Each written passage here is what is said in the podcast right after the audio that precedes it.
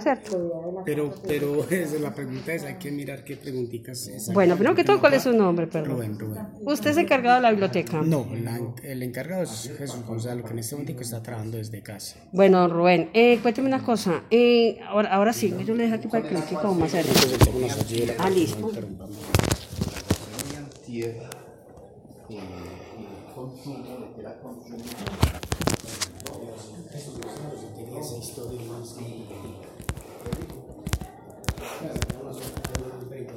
Eso. Yo me quedo todo, Rubén. Mi nombre es Marta Orozco, mucho gusto. Rubén Franco. Ya nos volvimos a dar la mano socialmente. Ah, sí. ya lo que fue, fue. Ya lo que fue, fue. lo que no fue, pues ya esperemos que no sea. Bueno, don Rubén, ¿cierto? Rubén. Don Rubén, ahora sí, cuénteme. Eh, eh, ¿Cómo es el inicio de este edificio? ¿Cuándo se construyó? ¿Qué empezó haciendo? Bueno, a ver, estamos hablando más o menos en el año, en el, 1900. Esta era una construcción vieja, ¿cierto?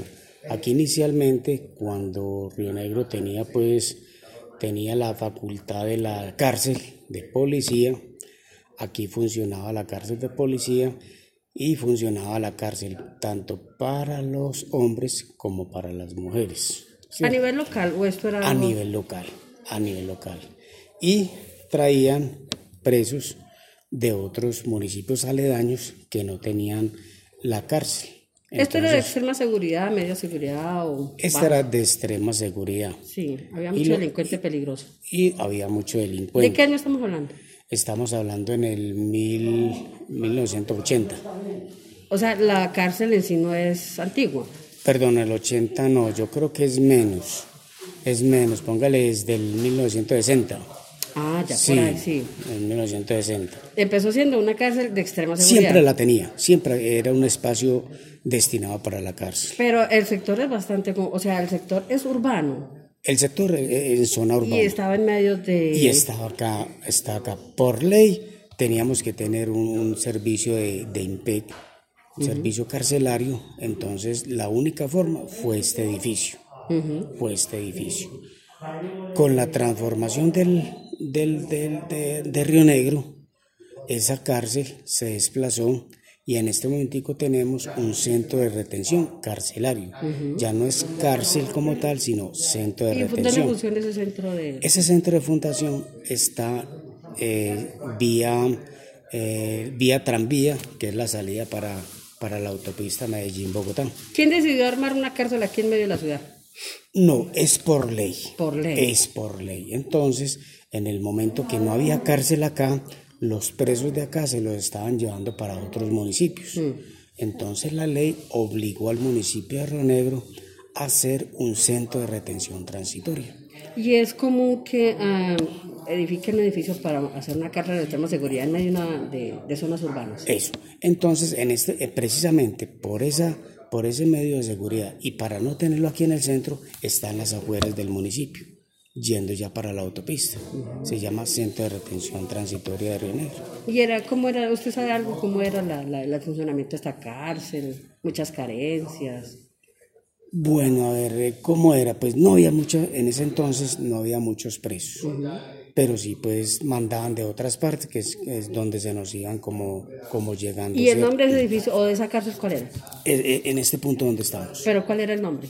el centro era, era la cárcel de Río Negro. Cárcel de, Río, Negro. ¿Y qué delincuente así destacado haya tenido la cárcel?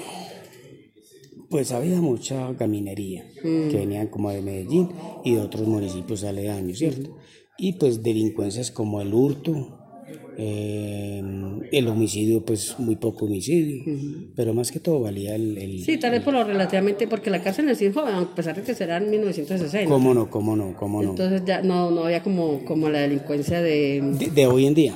Exacto. De hoy en día, sí. Sí, es más, que más, más como la tendencia esta de hoy en día. Como lo más común, vandalismo, no, robos, hurtos, asesinatos, secuestros. Sí, sí, como tú dices, eh, el los delitos han transformado la, vida como tal, mm. han transformado mucho y anteriormente no era como tan, tan horrible, como tan extenso, como tan, tanta pues como tanta delincuencia. Pero sí los existía. Pues, Usted ha dicho una frase muy interesante, los delitos han transformado la sociedad, son los que transforman la sociedad. ¿Cómo no? ¿Cómo los delitos, bien. Entonces, ¿me decía usted algún, algún tipo de delincuente así conocido o alguna anécdota o algo así sobre la cárcel? Fueron varios, pero en el momento así como de momento no lo tengo en la cabeza, pero sí hubo varios, sobre todo gamines, que, que muchas veces entraron aquí a la cárcel por y por alguna circunstancia, por la ley que tenemos, no los, no los, no los sancionaban si tenían que volver a, a salir. Entonces volvían y regresaban, hacían un hurto. Reincidían. Reincidían y entonces, pero ya fueron, en el tiempo fueron ya, como al fin y al cabo son delincuentes, su vida terminó fue en la muerte. Y me dice usted que, que decidió que esto lo transformara más bien en una biblioteca. Eso fue ya una transformación del municipio de Río Negro. Primero, darle como un uso más adecuado al centro de Río Negro, ¿cierto? Entonces se transformó en el Palacio de la Cultura. Bien. En el Palacio de la Cultura. Y dentro de este Palacio de la Cultura tenemos pues el punto de la biblioteca. ¿Que el nombre de la biblioteca es? Es eh, Baldomero Sanincano. Baldomero Sanincano. ¿Recuerda históricamente quién fue el señor Baldomero? Baldomero fue un escritor lector y escritor rionegrero, que entonces eh, se le hace honor a, a Él tiene un monumento por la calle sí, del, tiene, Banco de la... Y está también su monumento en la Casa de la Convención de acá de Río Negro, en la Casa de la Convención. Ahí encuentra también su, su, su memorial y sus, y sus anécdotas de pronto de, de Baldomero Vamos a recordar de pronto esa información. Eh, bueno, eh, la biblioteca más o menos de cómo está constituida, cuáles son los, beneficios, que de pronto usted diga, bueno, hay que hacer que la gente vuelva a la biblioteca, vuelva a los libros y no tanto como a Internet. Está correcto. Porque usted sabe que en Internet se publica cualquier cantidad de mentiras, cualquier cantidad de especulaciones y uno escribe lo que uno quiere. Está correcto. Me incluyo también, no escribe lo que uno quiere. Pero ya llevarlo uno a papel que duele el bolsillo. Está correcto. Ya uno se limita la lambonería, y perdón la expresión, va menos, porque pues uno ya hace una inversión bastante costosa. Está correcto. Entonces, ¿cuál sería la invitación de ustedes para que volvieran los estudiantes, los mayores? Porque es que mucha gente se aburre también en la casa, pero hombre, ¿por qué no, no acudir a una biblioteca a pasar el tiempo, a leer? Si no cuenta con los recursos necesarios, pues la biblioteca pues es una gran herramienta social, cuéntanos. Está correcto. Bueno, a ver, usted sabe pues que como biblioteca es biblioteca pública y está abierta pues para cualquier tipo de persona. Cierto, y se me hizo muy fácil ingresar, muy fácil pedir un texto, me lo facilitaron de forma inmediata. Muchísimas gracias. Entonces, esa es la idea, que, que se dé esa confianza cuando entran a la biblioteca, que se den esa confianza en que aquí no van a encontrar todo, pero sí van a encontrar de pronto esa amabilidad y de pronto algunos textos que puedan, que puedan como, como leer y, y, instruirse, ¿cierto? Nuestra metodología es ahora pues por esta pandemia ha sido un poco difícil, pero siempre hemos estado haciendo unos pines literarios y unos talleres literarios con algunas instituciones tanto culturales como educativas, para promover esa lectura y tanto sobre todo en los niños. Porque en los adultos también hemos estado haciendo trabajos con ellos, pero más que todo es en los niños, influyéndole mucho lo de la lectura. Eh, esa es como una de las tareas que nosotros tenemos en el momento y unos objetivos a futuro para, para, poder, para poder llegar a, estos, a esta población, sobre todo a los niños. Y de pronto ustedes realizan, como dicen ustedes, eh, o cientos concursos a nivel de colegios.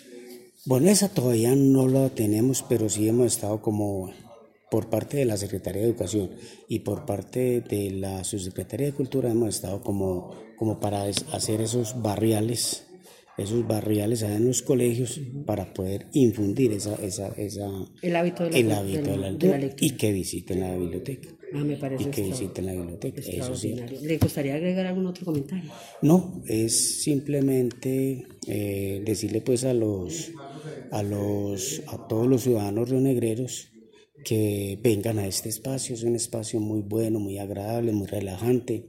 Eh, y aquí pueden hacer sus, sus inquietudes, sus consultas, leer su libro tranquilamente y pasar un rato muy agradable. Mira, muchísimas gracias. Pues yo creo que yo, yo venía a leerme este libro